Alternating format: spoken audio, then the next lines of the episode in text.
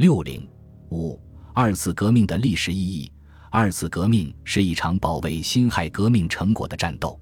辛亥革命是以清帝退位、南北达成妥协而宣告结束的。袁世凯虽然窃取了临时大总统的职位，北洋派掌握了民国中央政府的实权，但袁世凯就任时，既做了发扬共和之精神、抵挡专制之辖会、谨守宪法的誓言，临时约法，又确定了民国的议会民主制度。而且，同盟会、国民党作为合法的政治组织，拥有政党议会活动的民主权利；革命党人在地方上更拥有一定的政治和军事实力。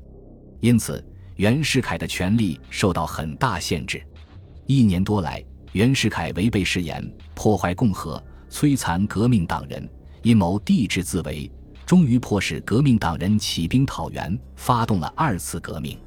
这是一场保卫民主共和制度的战斗，正像李烈钧在《江西讨袁军公起义》中所说：“袁是帝制自为，务期破坏共和，与全国为公敌。烈军等目击颠危，诚不忍诛先烈铁血所创之共和民国，断送于毒夫民贼之手，是以率父老子弟投媚奋起。”二次革命虽然很快就遭到失败，但它仍然是对袁世凯独裁统治的一次冲击。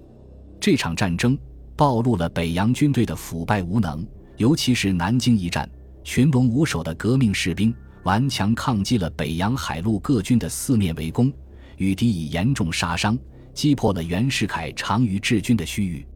而北洋军队所到之处，奸淫掳掠，无恶不作。南京城破后的大抢劫，更是世人震惊。资产阶级对于袁世凯建立稳定秩序的希望感到幻灭。上海时报评论则问道：“春秋之义，言在诛心。彼居高位而执大权者，将何以谢无民而对天下于？”二次革命继承了辛亥革命武装斗争的光荣传统。中国的革命必须走武装斗争的道路，这是中国革命的客观规律。尽管在二次革命发动期，革命党人一度表现的犹豫和动摇，但由于孙中山的坚持。避免了不战而走的屈辱结局。战斗虽然遭到失败，重要的是战斗的传统得到坚持，革命的火种得到保存。